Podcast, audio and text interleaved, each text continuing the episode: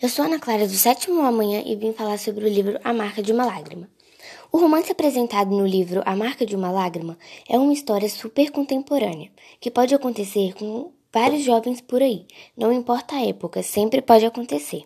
Ele aborda temáticas vividas na adolescência, como o primeiro amor, a amizade e a vida escolar dos adolescentes. Sua leitura é leve, rápida e super gostosa.